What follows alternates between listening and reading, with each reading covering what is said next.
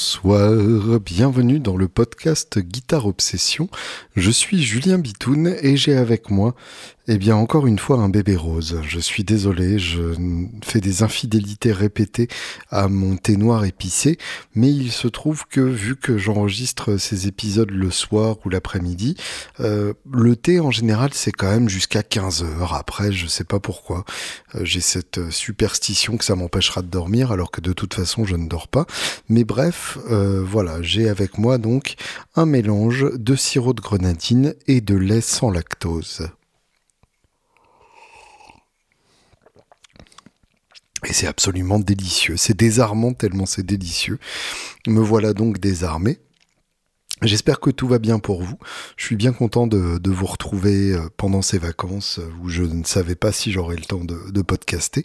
Euh, bon là, vu l'heure qu'il est, en théorie, j'ai pas le temps de, podcaster puisque il est 22h27 un lundi soir, la veille d'un trajet en train de à peu près 5 heures avec deux enfants en bas âge.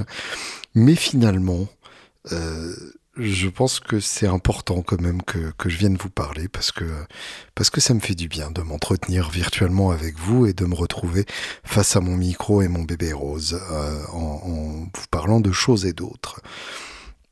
Merci, euh, un grand merci euh, à Alexis Cormier, euh, qui a eu l'extrême gentillesse de participer au podcast via PayPal. Donc pareil, si euh, jamais vous n'aimez pas Patreon, je vous rappelle quand même pour ceux qui aiment bien patreon.com, p-a-t-r-e-n, slash guitarops, G-U-I-T-A-R-E, OBS, voilà.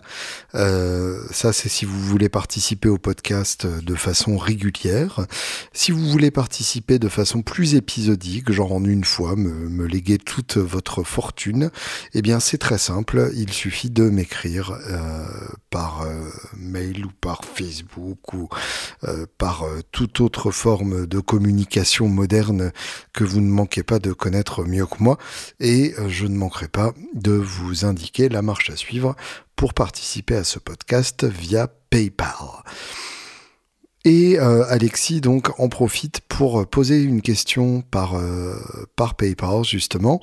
Euh, petite question au passage, quelles ont, quelles ont été tes plus grandes déceptions en matière d'ampli que tu surestimais avant usage ou qui ne s'est pas révélé fiable avec le temps? C'est une excellente question. Euh, parce que effectivement, euh, l'ampli c'est quand même la moitié de l'équation, ou en tout cas une très grande partie de, de l'équation. Euh, même si, euh, comme toujours, on peut se débrouiller sur n'importe quelle guitare, n'importe quel ampli, il y a un truc magique qui se passe quand on est sur la bonne guitare branchée sur le bon ampli et qu'on s'y sent comme dans ses petits chaussons et qu'on a l'impression que chaque note qu'on joue est un tout petit peu mieux que ce qu'elle devrait être. C'est vraiment pour ce genre de moment qu'on vit en tant que guitariste et qu'on espère toujours que ça va être euh, le soir du concert. Évidemment, c'est rarement le cas, mais euh, on y reviendra justement à cette frustration euh, artistique. Donc, j'ai eu quelques amplis. j'ai eu une une boulimie guitaristique, mais euh, qui s'est moins appliquée aux, amplis. Euh, heureusement, vous me direz, puisque sinon, euh, je ne sais pas où j'en serais. Mais bon, j'ai quand même eu pas mal d'amplis, hein, si on est tout à fait honnête. Alors, je cherche, parce que j'ai tenu une liste, en tout cas de ce dont je me souvenais. oui, j'aime bien les listes, il y a un côté très satisfaisant. Alors, ça doit être ça, Gear, sur un Google Drive euh, que le temps a oublié. Voilà, donc là, il y a la liste des guitares. On arrive à 81 et je crois qu'elle est à peu près à jour. Euh, et pour les amplis, ouais, 26. Et là, elle n'est pas exactement à jour, mais ouais, je vais vous faire la liste. Euh, alors ça a commencé par un petit ampli J Marley qui allait avec euh, la copie de Strat Blanche euh, qui était ma première guitare quand j'avais 11 ans. ensuite un PV Envoy 110. Alors ça c'était mon premier ampli pour jouer en groupe. C'était super bien d'ailleurs. J'en ai un, très très bon souvenir. c'était bah, c'était un bon ampli, pas assez puissant pour jouer vraiment en groupe. Je me souviens que que je, manquais toujours un tout petit peu de puissance. Surtout, euh, bah, le problème, c'est que je jouais avec euh, un Zoom 505 et une Metal Zone branchée dessus, et qu'évidemment, du coup, les médiums étaient tellement creusés qu'on n'entendait pas grand-chose. Donc ça, ça aurait pu être euh, mieux. Ensuite, il n'est pas dans la liste, mais je vais le rajouter tout de suite parce que j'y pense. J'ai eu un Laney LC15. Alors ça, c'était mon premier ampli à lampe. un très chouette ampli au niveau son. Il y avait vraiment un truc que j'adorais. Euh, je me souviens que quand j'étais, dès que j'étais tout seul à la maison, je le poussais et, j'adorais le son euh, de, ce LC15 euh, poussé à fond. Euh, le problème, c'est qu'il n'était pas très solide. Là, pour le coup, euh, j'en sais quelque chose. Euh, j'ai joué avec un batteur qui l'a éteint en plein milieu d'une répète, sans mettre de stand-by avant, et bah, le, petit ampli n'a jamais été le même après. Il a fallu changer de transfo. Enfin, c'était voilà, c'était mort. Donc ça, ce serait ma première expérience de du manque de fiabilité des amplis. Et alors première expérience des lampes et dans la foulée, première expérience du manque de fiabilité. Donc c'était un, baptême par le feu, on pourrait dire. Euh, ensuite, j'ai eu un Marshall Artist 80. Euh, qui est un, Marshall à, transistor, euh, qui sonnait pas mal. Hein. ça, je m'en servais pour pour les répètes avec mon, mon, trio à Brest, les Flying Cows, quand j'étais au lycée. Euh, je dis ça, mais en fait, la plupart du temps, et, c'est valable d'ailleurs euh, jusqu'à l'heure actuelle, euh, il est très courant que j'utilise en fait les amplis des locaux de répète dans lesquels je joue. j'ai plus souvent joué quand j'étais dans mon trio le Atax 80 qui était dans la salle de musique du, lycée de, de Brest où j'étais de la même manière qu'à l'heure actuelle, je joue presque autant euh, les Black Stars euh, de la Luna Rossa que euh, que mes Celtes que j'utilise finalement plus en, concert. Après, quand on a la chance de faire une répète résidence comme on a fait avec les Angels où on amène notre matos, là évidemment c'est quand même beaucoup plus agréable d'avoir le, le Celt. et puis, ben, je suis en train de, de de faire en sorte d'avoir une salle de, musique, une grange de musique, un studio de musique, n'ayons pas peur des mots, euh, dans ma nouvelle maison. Et là, évidemment, on y répétera avec les Angels, avec le matos qui va bien. Mais donc bref, ce petit artiste 80 Marshall, je me souviens avec beaucoup d'émotion de l'avoir enregistré euh, pour le, troisième album des Flying Cows. Euh, et, là, euh, bah, avec un micro devant, tout simplement, un micro pourri devant. Et je me souviens que j'avais beaucoup aimé le son, que c'était quand même vachement mieux que mon pod, euh, qui était bah, ce que j'utilisais très souvent à l'époque, en fait. Hein. J'ai j'ai beaucoup utilisé le pod, j'ai beaucoup utilisé le JMP1 avant ça, puisqu'en fait je faisais de l'enregistrement sur ordi. dès mes 15 ans à peu près, j'ai eu Cakewalk, donc, donc voilà. Euh, je me rends compte que ça fait 23 euh, ans que j'enregistre ma guitare sur un ordinateur. C'est quand euh, c'est quand même pas banal. ensuite, pour mon bac, j'ai eu un combo PV 5150 acheté 2500 francs chez un cash converteur de Montpellier. Autant vous dire que c'est bien improbable. Euh, 3 tonnes et demie, donc je m'en suis jamais vraiment servi parce que bah, j'avais pas le permis et que trimballer ça euh, en répète euh, dans le bus c'était complètement inimaginable. Je l'ai ensuite échangé à Guitar Village contre un Marshall, une tête JMP de 1980 avec son 412 assorti. Ça, c'est un ampli dont j'ai des, des, très très bons souvenirs. Évidemment, à l'époque, j'avais pas euh, la, culture sonore pour complètement en, tirer le meilleur. Euh, je trouvais qu'il y avait pas assez de gains. Du coup, j'avais demandé à VHM de mettre une entrée euh, directe sur l'ampli de puissance pour pouvoir brancher mon pod en préamp. Mais il devait y avoir un truc de d'impédance et le volume était ridicule. donc, je le mettais en en front, direct dans l'ampli, dans l'entrée de l'ampli en, amont.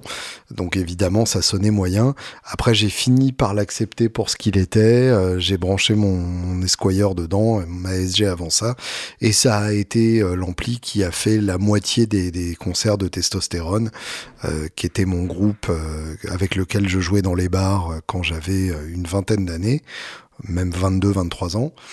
Ensuite, euh, bah, plus simple et beaucoup plus euh, pratique à transporter, puisque toujours pas le permis, hein, ça date d'il y a trois ans dans mon cas. Euh, un Fender Blues Junior, alors là j'en ai eu deux, je crois, deux ou trois. Il y en a un que j'ai peint en vache, qui s'est retrouvé chez, chez, un ami, un autre qui s'est retrouvé chez un autre ami. Bref, j'ai eu j'ai eu des Blues Junior que j'ai revendus à des amis. le Blues Junior, c'est fabuleux. Euh, parce que ça marche en toutes circonstances. C'est très facile d'avoir un bon son, euh, ça se règle tout seul, c'est très flatteur. Et en même temps, euh, c'est jamais exactement le son que j'aime. Ça a toujours été une histoire de, de frustration avec le blues junior. Donc je dirais que c'est ma, ma deuxième grande frustration. Et puis en termes de, de, de solidité, c'était pas idéal non plus. Je dois avouer que le JMP de 1980 euh, était quand même nettement plus solide, mais je lui ai fait subir des trucs nettement plus dégueulasses. Euh, la tête est tombée euh, de plusieurs fois sa hauteur à plusieurs reprises, donc forcément, au bout d'un moment, on sentait que niveau fiabilité, elle n'était pas complètement là non plus. J'ai cassé pas mal d'amplis hein, dans ma vie, je dois avouer, donc beaucoup qui n'étaient pas à moi d'ailleurs aussi. Donc c'est une question, je pense que, que Alexis n'avait pas imaginé étant si pertinente, mais effectivement c'est très pertinent. J'ai cassé suffisamment d'ampli pour avoir envie d'en parler. Ensuite, j'ai eu euh, une de mes grandes frustrations, un Anthology of Sound Vibro Burks. Alors Burks c'était mon surnom à l'époque. Anthology of Sound c'était une marque euh, montée par deux frères. Euh, L'un s'occupait euh, plus du business, l'autre s'occupait plus des circuits. Euh, deux gamins adorables euh, et, et, que j'avais rencontrés par l'intermédiaire de George Eman de Guitars Addict et avec qui on avait décidé de bosser sur un modèle signature. finalement, ils se sont rendus compte que c'était compliqué de faire des amplis, que il y avait trop de retours, que ça les arrangeait pas, et donc euh, ils ont euh, ils ont changé de métier assez rapidement. Et du coup, bah, je me suis retrouvé avec cette tête qui sonnait vraiment d'enfer. Euh, C'était euh, très inspiré d'un Princeton Brown Face avec un vibrato à se damner, sauf que euh, il a eu à peu près toutes les pannes possibles et imaginables. Euh, et puis à la fin, une fois tout réparé, remis à neuf par trois techniciens différents, il y avait toujours un buzz un gros bruit de fond dégueulasse. Donc finalement, je l'ai envoyé en désespoir de cause à Gilles Ferrand de IT11 et il est encore là-bas et je pense qu'il servira de donneur d'organes pour des amplis de Gilles puisque bah, je ne peux pas travailler avec un, ampli euh, pas sérieux. Mais du coup, il me manque un, ampli de son clair. Euh, ça, c'est vraiment un truc euh, sur lequel il faudra que je me penche, je, me pense un jour quand, quand j'aurai de, de l'argent à mettre dans un ampli euh, c'est-à-dire probablement pas demain. Mais j'aimerais bien, ouais, un, Princeton euh, euh, Brownface, le, le, Chris Stapleton là qui est sorti il y a pas longtemps est carrément fabuleux. Je m'en suis servi pour les, vidéos Guitar Village des six derniers mois à peu près.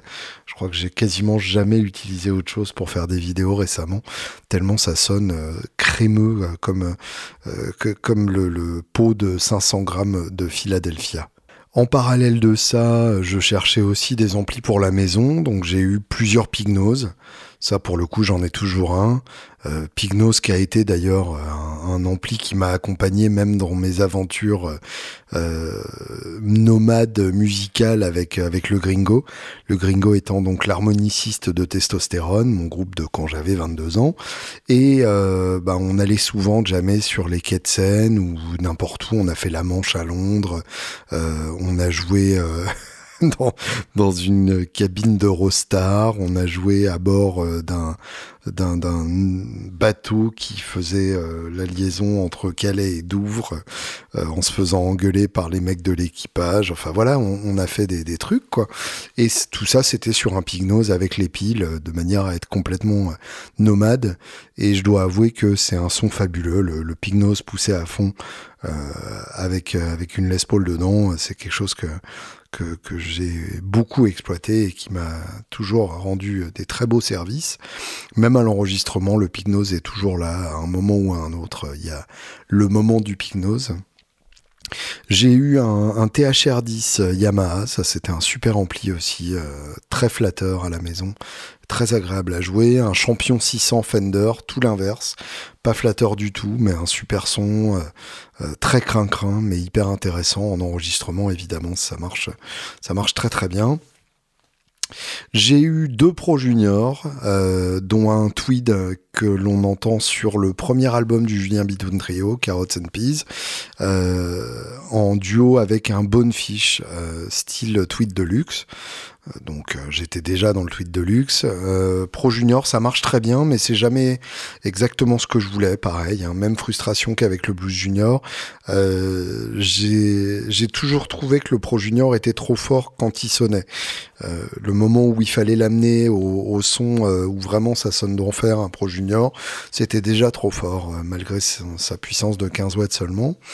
Ensuite, j'ai eu un Tubemeister 18 de, de Hughes Kettner, le petit combo à lampe aussi. Hughes Kettner, c'est pas forcément une marque qu'on associe au type de son que, j'aime, sont plutôt vintage et, gras. Euh, mais en l'occurrence, le Tubemeister marchait très bien. Et puis surtout, 10 euh, kilos à peine pour 18 watts. Donc là, évidemment, encore une fois, en l'absence de voiture, c'est un argument que je ne pouvais pas euh, nier. Ensuite, j'ai eu quelques amplis fabuleux grâce à, à Woodbrass Deluxe, là où j'ai bossé. Euh, des, amplis tout simplement que je vendais et que, je récupérais euh, euh, grâce aux marques avec qui je bossais, notamment donc un Sarge de Analog Outfitters, une marque qui malheureusement n'existe plus, mais le Sarge était vraiment un, super ampli, une tête d'ampli excellente. ça, j'aurais bien aimé l'avoir gardé, mais évidemment, ce sont des choses fluides comme, comme les guitares. Et ça, je branchais ça sur un câble 10 pouces que IT11 m'a fait. Euh, ça, vraiment un super câble que j'ai encore à l'heure actuelle et qui marche vraiment très bien. Euh, ensuite, j'ai eu euh, une tête euh, Zeppelin Amps, le, le, le, petit 1 watt. Ça, ça marche vraiment très bien aussi dans le genre euh, gros plexi, mais 1 watt seulement. Ça, je m'en suis pas mal servi pour l'enregistrement de, de Chicken and Waffles. Euh, ainsi que de mon Magnatone panoramique stéréo. Ça, c'était aussi un super ampli. Euh, je l'ai eu à un prix euh, où je pouvais me le permettre, parce que évidemment, ce que ça vaut à l'heure actuelle, je ne pourrais jamais me l'offrir. mais c'est vraiment un très très bel ampli. c'est en fait un, double ampli, c'est-à-dire que c'est un vrai stéréo avec un ampli de puissance stéréo. Donc en gros, deux fois 12 watts, je crois, et avec le, le, le trémolo harmonique qui passe d'un côté à l'autre de la stéréo. C'est évidemment à se damner tellement c'est beau, mais euh, problème aussi euh, par rapport au reste, euh, par rapport au concert où je me faisais enterrer en fait par des amplis un peu plus criards, le Madiatone étant bien creusé dans les dans les médiums. Donc réaction j'ai trouvé un clone de, Champ Tweed et là, euh, bah, problème, ça ne sonne que si on le pousse et ça sonne toujours un peu boxy. Il y a, y ce côté un peu euh, crin-crin qui en concert est pas très agréable. Euh, et c'est là donc que j'ai fait la connaissance de Thierry de Kelt et euh, qui m'a fait le Blue Waffle. Et là, je dois avouer que je me suis plus posé autant de questions une fois que j'ai eu mon Blue Waffle. Euh, ma question euh, avec le Blue Waffle était de lui rentrer un peu fort dans la gueule et euh, d'augmenter un peu ses aigus. Donc je l'ai fait avec plusieurs préamplis, notamment un, un Ecoplex, enfin un Fulltone Tube Tape Echo qui faisait exactement ça et qui le faisait très très bien, même si le Tube Tape Echo était encore une fois une frustration pour moi en termes de, de fiabilité. et puis Thierry m'a fait le, Silver Moon ensuite euh, qui, qui, est, encore plus proche de mon son idéal, de ce que j'ai vraiment dans la tête. Et là, plus récemment, il vient de me faire le Little One, donc un combo. Et là, euh, là, je dois avouer que qu'on est très bien avec ça. On est très très très bien. Euh, donc j'ai beaucoup moins de frustration. Euh, c'est des amplis qui sont extrêmement fiables. Le, le, Little One nous a fait des, des frayeurs, mais à chaque fois on a compris pourquoi. Et c'était très facile à, à réparer. Euh, ça aide évidemment de, de savoir qui l'a fabriqué pour, pour le réparer. Hein, c'est toujours appréciable. Euh, mais donc voilà, c'est c'est une saga qui en fait a, un peu trouvé sa fin avec euh, l'arrivée de Thierry. Euh, je dois avouer qu'il y a peu d'amplis qui me font vraiment envie euh, depuis que Thierry m'a fabriqué mes, mes amplis de rêve. comme je vous disais, j'aimerais bien avoir un petit Princeton pour le pour son clean en studio. J'aurais rien contre un AC4, un, tout petit Vox parce que c'est un, grain que j'aime beaucoup, même si l'appareil, bah, j'ai eu un un JMI 4 euh, watts, mais pareil, je l'ai cassé, euh, il n'était pas fiable. Enfin, pas fiable pour moi, hein, vraiment, je pense que j'ai une, malédiction avec les amplis qui fait que euh, si c'est pas des amplis construits comme des tanks, il y a de grandes chances pour que je les casse, ou qu'en tout cas ils se comportent pas de manière aussi ultra fiable que, que j'espère. Donc si quelqu'un peut me faire un AC4 ultra fiable, je suis preneur. Et puis, euh, et puis je dois avouer que depuis euh, Black Box et, notre enregistrement avec les Angels du deuxième album qui sort d'ailleurs le 12 novembre, vous pouvez désormais euh, noter ça dans vos petits carnets le lendemain du 11 novembre. Eh bien, euh, je dois avouer que un, gros Marshall, euh, ça me tend très bien. Un Plexi 50 euh, watts, c'est quelque chose qui, ferait partie de, mes prochains fantasmes sonores. Faudrait que je vois si c'est vraiment exploitable avec le trio ou si je vais tuer la tête de tout le monde et que c'est juste un fantasme de rockstar frustré. Je sais pas, je sais pas encore. J'ai pas de réponse à, la question que je suis en train de me poser à moi-même, mais ça fait partie de mes envies à l'heure actuelle. Euh, voilà, c'est une très longue réponse à une très courte question, mais merci beaucoup à Alexis de l'avoir de l'avoir posée. Euh, j'ai eu euh, quelques réactions hyper intéressantes au, podcast euh, Hommage à Dusty de la dernière fois. Euh, deux que je voulais lire. L'une de Brise de l'âge euh, qui me dit euh, c'est Gibbons qui chante sur Francine et Bad Girl. Donc là-dessus, je suis contrit et, je tiens à vous présenter mes excuses les plus plates. je, n'avais pas fait la différence du coup entre la voix de Gibbons et la voix de Dusty Hill. C'est un grand classique hein, des groupes c'est-à-dire que euh, à force de jouer ensemble, les mecs finissent aussi par chanter ensemble. Je, je pense à l'exemple de euh, de Mike Campbell et Tom Petty. Euh, Mike Campbell étant vraiment le sosie vocal de, de Tom Petty. Euh, mais en tout cas, voilà, c'était une erreur de ma part et j'en suis absolument désolé. Et il est bien prévu que euh, Brice Delage vienne euh, causer dans le poste un de ces quatre, euh, que je, que je l'invite pour ce podcast et que ça lui permette de nous, de nous expliquer un peu plus en détail la profondeur de l'organe de, de Dusty Hill. Et puis donc, autre réaction que j'ai trouvé hyper intéressante, la part de Laurent Berton qui m'écrit Salut Julien, euh, super podcast sur ZZ Top comme d'hab, merci. Toi qui aimes les petits détails pour avoir fait le Rodi et plus particulièrement le backline au Zénith de Clermont sur la tournée 2011, j'ai pu voir qu'effectivement le père Billy rentre simplement dans des JMP1 raqués, de mémoire, plus une tête type Trainwreck utilisée occasionnellement d'après le Guitar Tech. En revanche, le signal passe dans une boîte en contreplaqué intégralement fermée où sont fixés un haut-parleur de 10 pouces plus le, mic, le micro qui va avec pour la gratte. Donc euh, ce qu'on appelle une, une ISO box, une boîte d'isolation, ce qui permet d'éviter... De, euh, de d'avoir le son de la batterie dans les dans les micros de, de la guitare, enfin ce qui permet de contrôler le son de la guitare en façade et d'avoir le même son tous les soirs. Je reprends la lecture. Selon les dires du tech, ça lui permet d'obtenir une certaine compression et surtout le même son à chaque date, c'est ce que je dis. On y trouve aussi une DI pour la basse. Au final, un système un peu décevant. Moi qui m'attendais à avoir une déluge de matos plus excitant, mais ultra fiable et ingénieux. En effet, pas de balance avec le groupe. L'ingé son balance un de leurs concerts dans la façade. Euh, Gibbons vient valider l'affaire. Fin de l'histoire, car oui, la batterie est entièrement triquée. Voilà, bonne soirée. Ah, génial, oui, oui. en fait, ce qu'il ce qu'il explique, c'est qu'en fait, vu que tous les éléments sont les mêmes d'un soir à l'autre.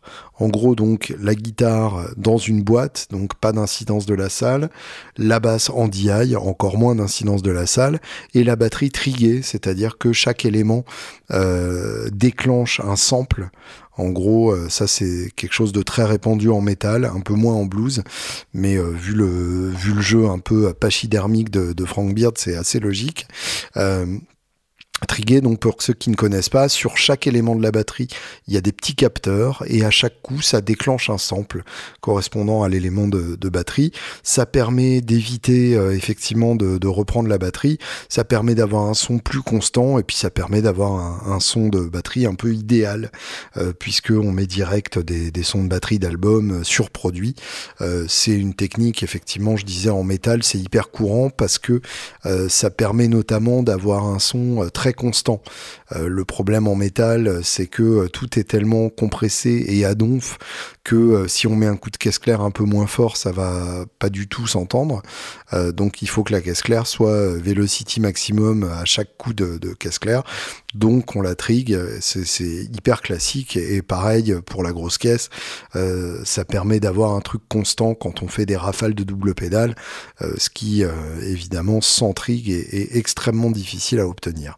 Donc voilà, et euh, ce qu'il ce qu'il explique, donc Laurence, c'est que euh, l'ingé son d'Easy Top l'enregistrement d'un concert de ZZ Top euh, dans la façade pour ajuster le, son de la façade en fonction du son du groupe et euh, pour savoir à quoi s'attendre puisqu'il connaît par cœur le son du groupe évidemment.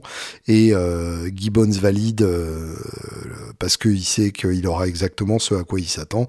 Effectivement ça évite ça évite les mauvaises surprises c'est pas mal. C'est d'autant plus logique que le groupe fait beaucoup de festivals aussi et que en festival les, les balances c'est souvent très très très expéditif pour ne pas dire inexistant puisque c'est des changements de plateau très rapides. On passe d'un groupe à l'autre à toute vitesse, le temps euh, d'assembler le, backline, etc. Euh, donc, euh, donc, quand on fait beaucoup de festivals, il vaut mieux avoir du matos ultra prévisible et très rapide à installer. Donc, merci Laurent d'avoir partagé cette expérience. Je dois avouer que c'est passionnant. Euh, moi, je sais pas vous, mais euh, je trouve que euh, on, s'en lasse pas. Hein, donc finalement, euh, on va s'en écouter un petit là encore, même si on s'en est écouté la dernière fois, mais un autre, tiens.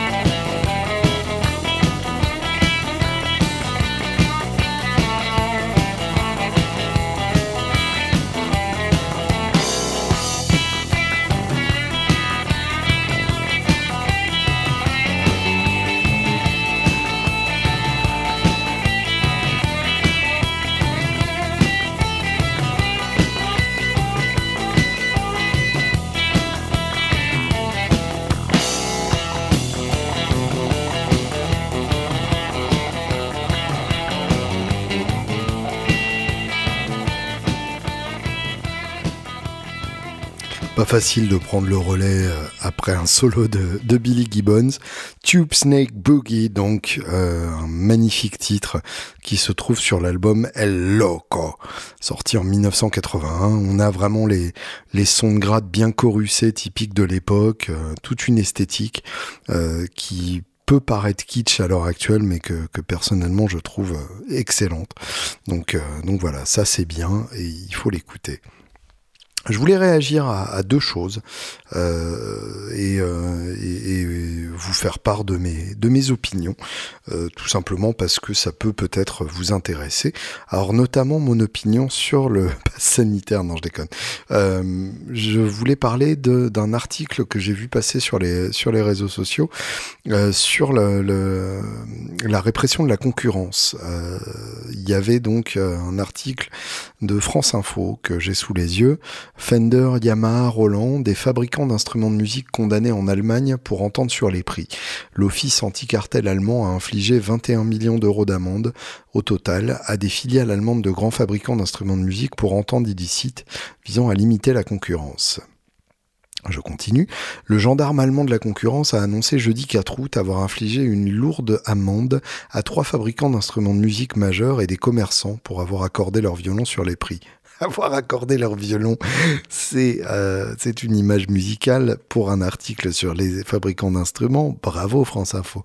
Des filiales allemandes de trois grands noms du secteur, les japonais Yamaha et Roland et l'américain Fender, deux commerces d'instruments de musique, Thomann et Music Store, ainsi que des salariés occupant des postes à responsabilité, devront payer une amende d'environ 21 millions d'euros au total, a indiqué l'Office anti-cartel. C'est intéressant euh, parce que ben, moi j'ai aussi euh, euh, eu un aperçu de ce système-là du point de vue des magasins, c'est-à-dire que j'ai vu en tant qu'employé Woodbrass, euh, bah, j'ai vu à quel point euh, dès qu'on faisait des soldes sur certaines marques, sur certains modèles, on avait immédiatement un coup de fil du représentant qui nous engueulait parce que il surveillait la moindre baisse de prix. Euh, on a eu euh, la, guerre avec Thomann euh, via carrément des, des robots, c'est-à-dire qu'il y avait des, des, robots programmés par Woodbrass qui observaient les prix par rapport au site de, de Thomann et qui faisaient un, ajustement automatique si le, prix était en dessous ou qui faisait un un rapport ou qui envoyait une alerte euh, de façon à ce que le prix soit toujours le même sur les deux sites euh, au plus bas. Euh, donc j'ai connu ces pratiques-là et, et, avec toujours un peu toujours un peu de d'amertume parce que euh, bah, je dois avouer que euh, j'ai tendance à penser que que quand on achète un instrument, on n'achète pas qu'un prix. alors c'est toujours chouette de se dire que on a eu le, le meilleur prix possible, mais finalement moi j'ai toujours pensé que quand j'achète un instrument, c'est parce que j'ai pu l'essayer, parce que j'ai eu une personne compétente en face, parce que j'ai eu un coup de cœur avec celle qui est dans le magasin et pas celle que je vais recevoir dans un carton. Donc, euh, donc ça me gênait pas de payer 20 balles de plus euh, ma strat euh, si c'était celle dont j'étais tombé amoureux à l'endroit où j'allais l'acheter. Mais visiblement, c'est pas le cas de tout le monde. Et et après, effectivement, dans l'autre sens, c'est vrai que les marques surveillent vachement les prix de leurs instruments. alors j'ai vu des réactions euh, un peu narquoises, genre bien fait pour eux, c'est vraiment des gros bâtards, euh, ils se mettent d'accord euh, pour nous entuber, les mecs peuvent pas péter les prix, il y a direct la marque sur le dos, et c'est toujours le consommateur qui paye, etc. En réalité, c'est pas si simple que ça, et je dirais même que euh, je suis pas forcément euh, du côté de l'office anti-cartel euh, dans, cette sombre affaire. J'aurais même plutôt tendance à, adresser ma sympathie aux marques. C'est-à-dire que l'office anti-cartel, le, gendarme de la concurrence, il y a vraiment un côté ultra-libéralisme poussé à, à, son extrême, avec cette idée euh, qui, est l'un des dogmes de, l'ultralibéralisme ou du libéralisme tout court d'ailleurs, euh, qui date d'Adam Smith, de la concurrence pure et parfaite. la fameuse CPP des étudiants en, économie, euh, qui, est, évidemment une vue de l'esprit. Hein. Dans, la plupart des cas, ça se termine en, oligopole bien organisé. Quand c'est pas un monopole d'ailleurs, l'oligopole c'est quasiment le meilleur des cas dans l'ultralibéralisme cette concurrence pure et parfaite, donc qui voudrait qu'il faut le moins d'intervention possible euh, pour ne pas perturber le, marché et que euh, c'est le, consommateur qui fait son choix dans des conditions parfaitement euh, neutres par ailleurs. Bon, évidemment, c'est ça a été très largement modifié depuis par, par les théoriciens qui ont suivi. Euh, mais il y a quand même ce fantasme-là, euh, encore dans, dans l'idée euh, d'un, d'un, gendarme de la concurrence qui viendrait engueuler des marques parce qu'elles demandent aux magasins de ne pas vendre à prix cassé leurs instruments. C'est-à-dire que là, on n'est pas dans le cas d'un oligopole où ils s'entendraient sur, sur des prix ultra hauts par rapport à des services qui ne valent rien, ou en tout cas très peu cher à produire. Je pense par exemple à, la fameuse affaire euh, de, de, de l'oligopole des, fournisseurs d'accès Internet. Euh, vous vous souvenez peut-être de cette histoire où on avait eu un, un génie euh, employé d'une des, d'une des marques qui avait noté dans son agenda le rendez-vous avec Bouygues, Orange, SFR et Free pour s'entendre sur les prix. Donc raté, c'était con. mais voilà, là pour le coup, effectivement, c'est une manière d'entuber tout le monde euh, en se mettant d'accord sur le prix de service qui, dans l'absolu, euh, pourrait quasiment être gratuit ou en tout cas euh, pourrait valoir un forfait quasi insignifiant. Là, en l'occurrence, on est sur des instruments de musique qui ont un coût de production qui est souvent très élevé. je pense notamment à Fender puisque il fabrique aux États-Unis et que le salaire horaire aux États-Unis est évidemment assez élevé. Et euh, ce sont des instruments euh, qui sont souvent vendus avec une marge de profit qui est euh, très très très réduite. Euh, j'en sais quelque chose, hein, encore une fois d'expérience.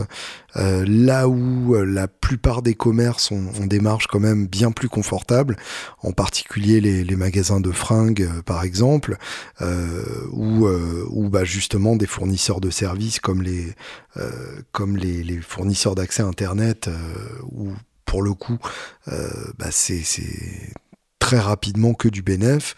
Euh, là, pour le coup, les, guitares euh, comme les Fender, souvent on est à euh, une marge de 20% à peu près sur le sur le prix de vente. autant vous dire que une marge de 20%, Déjà, si vous prenez en compte le fait que euh, le magasin doit stocker la guitare, ce qui coûte de l'argent, choisir le modèle euh, et euh, souvent on le stocke dans, le, dans la mauvaise couleur et le client l'a fait commander en blanc alors qu'on l'avait en, en Lake Placid Blue. Prenez en plus en compte euh, le fait qu'il y a un magasin à payer, un espace d'exposition, euh, des employés, des gens qui vendent les instruments. Euh, dans le cas de, des, des, deux énormes cités-là, toute une administration, des gens qui font la facturation, des gens qui s'occupent de maintenir le site internet. Bref, c'est des frais fixes énormes. Et en plus de ça, donc, des instruments qui sont vendus pas beaucoup plus cher que ce qu'ils sont achetés. Donc concrètement, c'est un marché très compliqué euh, vous vous en doutiez sûrement après avoir vu plein de magasins fermés les uns après les autres, euh, après avoir vu donc euh, cet appauvrissement délirant du nombre de magasins disponibles pour nous autres guitaristes, en particulier des, petits magasins indépendants de proximité. Donc ça me paraît pas idiot de s'accorder sur les prix de façon à maintenir une, une certaine marge. J'aurais tendance à prendre comme exemple la loi Langue euh, du prix du livre. Le livre, évidemment, est au même prix où que vous l'achetiez, ce qui permet de maintenir des librairies indépendantes puisque les gens savent qu'ils trouveront les livres au même prix dans une petite librairie et à la FNAC d'à côté ou sur Amazon ce qui n'est pas le cas malheureusement pour les guitares. Les gens se disent que euh, ils la trouveront euh, moins chère chez Thomann que euh, dans, dans, un petit magasin à côté de chez eux. Euh, et puis, euh, bah, j'en veux aussi pour exemple la loi américaine. Euh, pour le coup, on, présente les, Américains comme des ultralibéraux forcenés. en fait, sur ce sujet-là, pas nécessairement.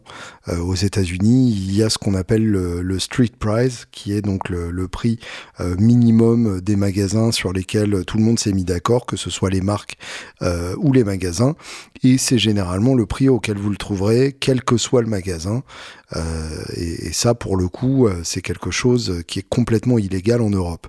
Donc, euh, c'est à réfléchir. Je, je, en tout cas, je ne suis pas, je ne suis pas d'accord pour condamner les marques comme si, euh, comme si elles avaient fait quelque chose au détriment du consommateur. Euh, je pense que c'est un, marché extrêmement complexe et au sein duquel euh, le, consommateur a accès à beaucoup, beaucoup d'instruments à des prix souvent bah, très réduits par rapport à ce que ça coûte à fabriquer. Donc, euh, bah, ce, serait, euh, ce serait intéressant de, se poser les bonnes questions pour préserver ce marché euh, et essayer de faire en sorte qu'on ait encore des endroits où les acheter, autres que trois sites internet dans le monde d'ici une quinzaine d'années. Pour terminer, je voulais vous parler de la mort. Voilà, j'avais pas de manière euh, plus gracieuse de faire la, la, transition, et en même temps, euh, bah voilà, c'est le genre de sujet euh, dont il faut bien qu'on parle à un moment, dont on parle en filigrane peut-être en permanence à chaque moment de notre vie. Euh, c'est un sujet sur lequel je voulais revenir et euh, bah, j'ai eu euh, l'envie de réagir par rapport au, premier podcast euh, de Anne-Sophie Schlosser et Gaël Liger, qui ont tous les deux donc lancé un nouveau podcast qui s'appelle La théorie des cordes. Il y aura un épisode tous les lundis, donc j'ai hâte d'entendre de, les, les, les 2000 prochains, parce que vraiment le premier épisode était excellent, euh, et euh, je ne vous recommande que trop vivement d'aller écouter ça sur, sur vos plateformes de podcast habituelles. En tout cas, moi je le ferai. Euh, donc il est possible qu'on se fasse des, des ping-pong thématiques comme ça entre les, les différents podcasts.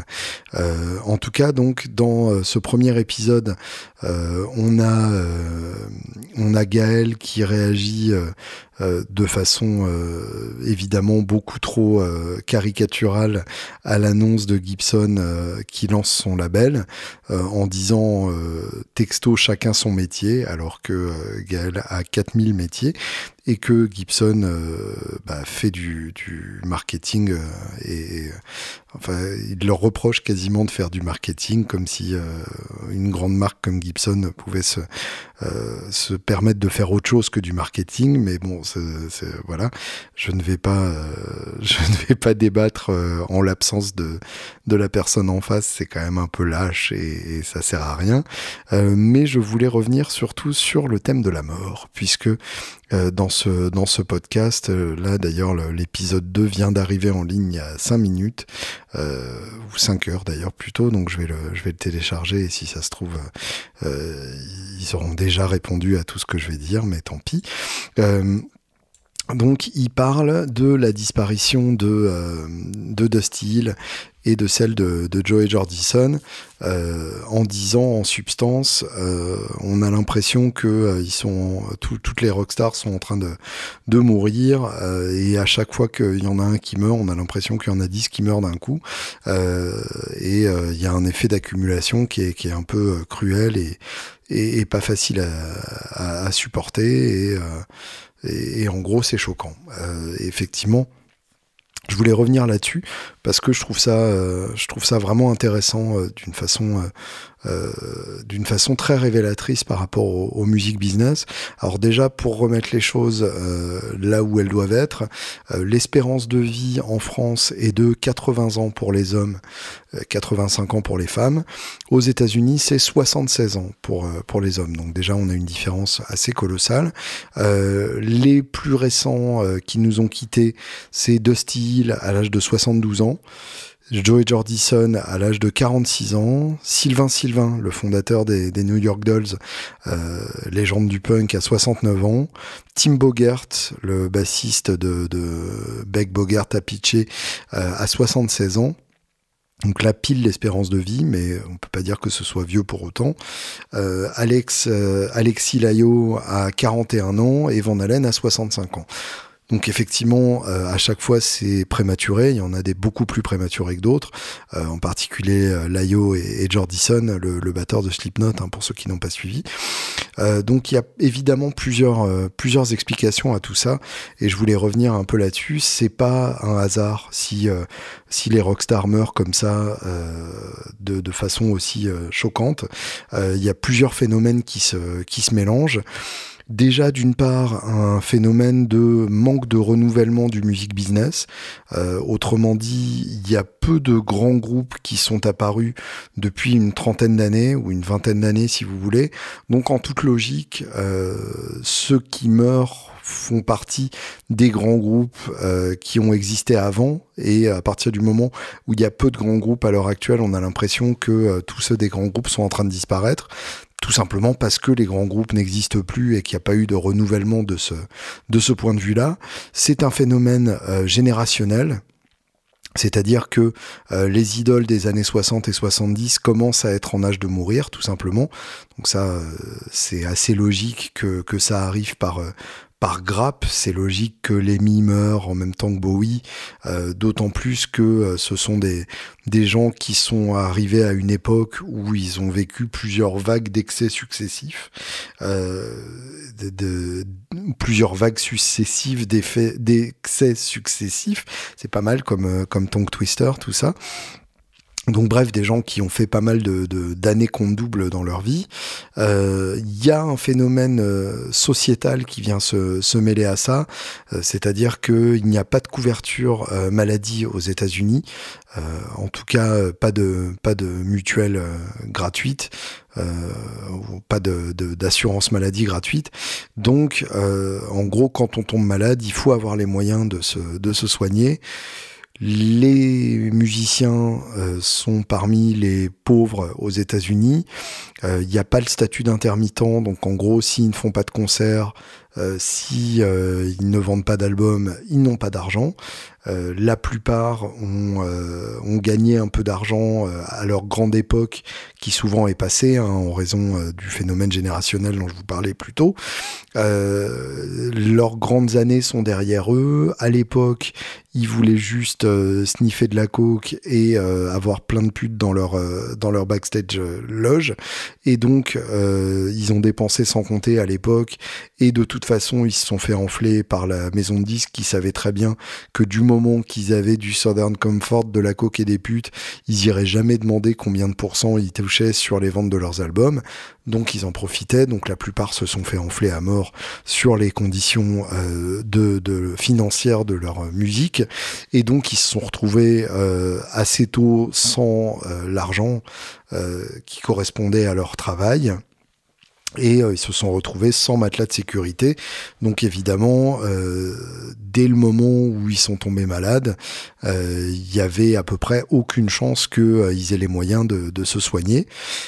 et ça, c'est encore valable pour pour la plupart des musiciens. on voit régulièrement des des GoFundMe, des, des demandes de fonds, des collectes de fonds pour des musiciens malades, tout simplement parce que bah, ils n'ont pas les moyens de de payer leurs propres soins. Et puis au-delà de ça, il y a quelque chose de, plus profond euh, qui est vraiment propre euh, au monde du spectacle et, peut-être euh, plus particulièrement au rock. c'est que donc c'est une vie d'excès et qu'une vie d'excès, évidemment, c'est une vie qui est généralement assez courte. Il y a plusieurs choses qui peuvent amener à ça. c'est souvent que quand on est rockstar, on a une personnalité addictive. J'ai eu l'occasion de le constater avec la plupart des, musiciens que j'ai pu croiser. Euh, je le constate moi-même en me regardant dans le miroir euh, de la façon la plus honnête possible.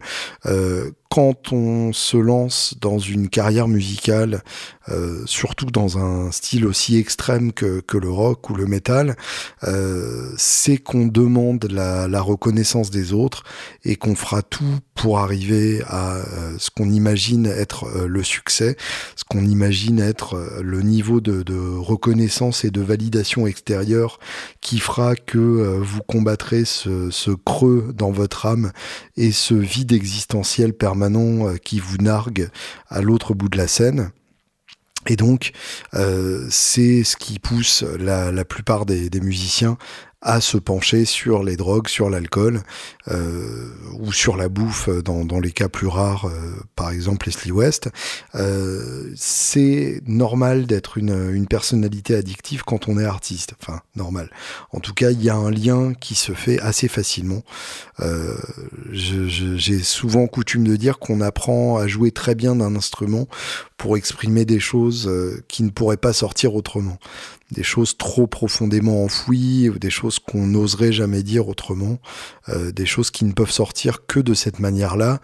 Et euh, bah, si on est musicien et si on a pris la peine d'une part de bosser son instrument euh, plusieurs heures par jour pendant des années, ce qui est le seul moyen de devenir bon, euh, et d'autre part de tout sacrifier euh, pour que sa musique soit entendue par des milliers de personnes, ce qui demande un, engagement total euh, de son temps, de son énergie, euh, de ses pensées, euh, eh bien c'est que on a désespérément besoin à la fois de validation, de reconnaissance et puis de d'exprimer son mal-être et de, le faire comprendre au monde entier.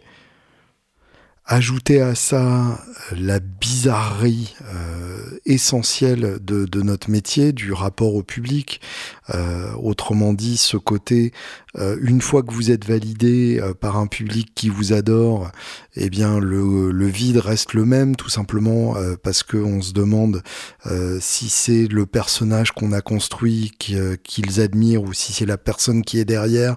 Du coup, en plus de ça, on devient paranoïaque, on a le fameux syndrome de l'imposteur qui vient se, se greffer par-dessus, donc qui rend les choses encore pires. on se rend compte que finalement, le fait d'être d'être admiré, adulé, euh, ça ne change rien à l'idée euh, de, de l'idée qu'on a de soi et euh, l'idée souvent négative qu'on peut avoir de soi. le music business a tendance à, à, rajouter une pression par-dessus ça qui est très difficile à vivre. quand on, dès qu'on a un peu de succès, la, la, maison de disques a une, une espèce d'urgence à vous envoyer euh, immédiatement euh, faire l'album suivant euh, qui doit être au moins aussi bon que le précédent, sinon vous n'existez plus et sinon vous changez immédiatement de statut. J'ai vu comme ça des responsables de maisons de disques changer totalement d'attitude vis-à-vis d'un artiste selon que son titre était à la radio ou pas, selon que on parlait de lui ou pas dans, Paris. L'artiste en face passait du statut de demi-dieu au statut de, euh, de, de, merde inexistante, et tout ça en l'espace de quelques semaines. Et euh, je peux vous dire que, ça peut faire des, ravages euh, énormes sur, la psyché et sur l'image de, de, soi. Euh, je parle pas de moi, si vous vous demandiez. je, je suis heureusement assez loin de, ces considérations-là, euh, même si jamais à l'abri du doute existentiel, hein, vous vous en doutez, mais je, je n'ai euh, j'ai décidé de ne pas faire attention aux flatteries euh, pour ne pas avoir à faire attention aux critiques. Je, je, pense que ça fait sens. En tout cas, il est 23h37, donc c'est à peu près la meilleure manière dont je peux articuler mes pensées à cette heure-ci. Euh, il y a cet ennui de la vie en, tournée et même en studio. Euh, je vous avais déjà décrit dans un podcast précédent, la vie en tournée, euh, c'est vivre dans un bus euh, les uns sur les autres, c'est dormir dans les hôtels les plus merdiques possibles à deux par chambre, avec l'odeur de pied qui va avec. quand on a un hôtel, hein, la plupart du temps on dort dans le bus. Euh, ou dans le van parce que on est un groupe qui a pas les moyens d'avoir un bus. Euh, on galère donc euh, dans les transports et en même temps, la plupart du temps, on s'ennuie. C'est-à-dire qu'une fois arrivé à la salle, une fois qu'on a fait la balance, bah, on, s'ennuie quoi. On attend le, le, moment du concert. Après le concert, bah, on fait la fête parce que on n'a rien d'autre à faire et puis ça permet de briser un peu la monotonie. Donc on boit, on prend de la coke parce que euh, il faut tenir malgré tout. Il y a un concert à faire euh, le lendemain euh, pour lequel il faut être aussi bon que, que la veille.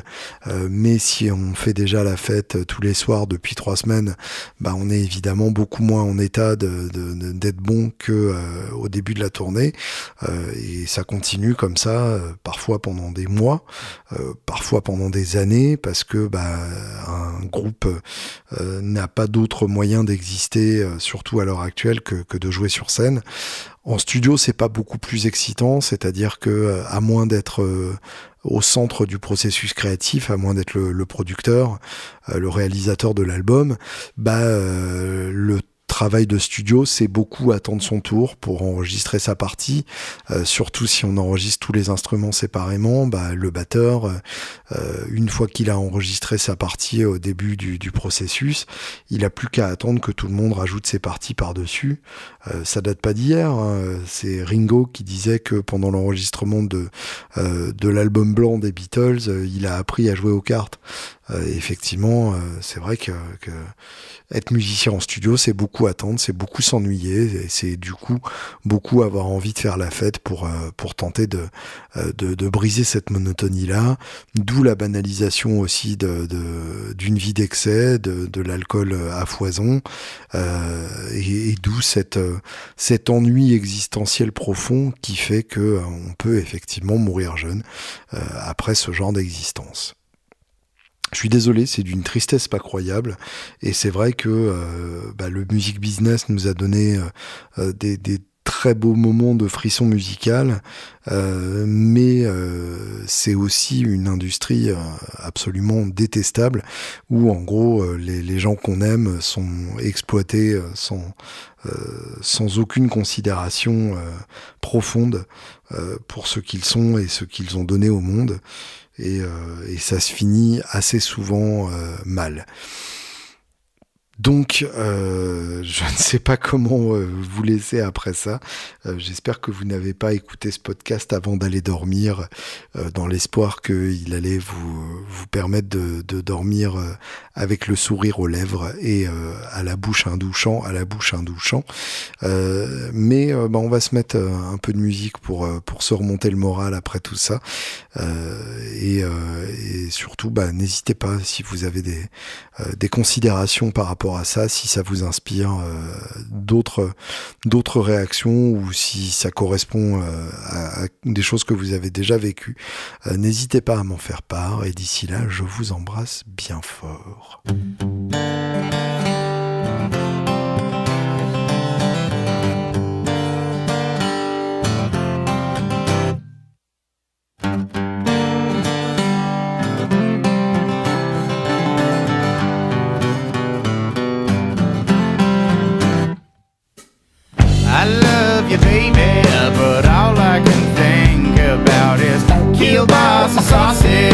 Butt cheeks is warm.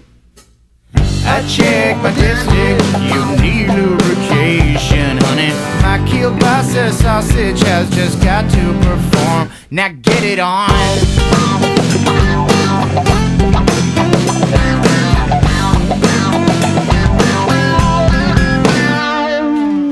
I see you walking, but all I can think about is Dianetics, your butt cheeks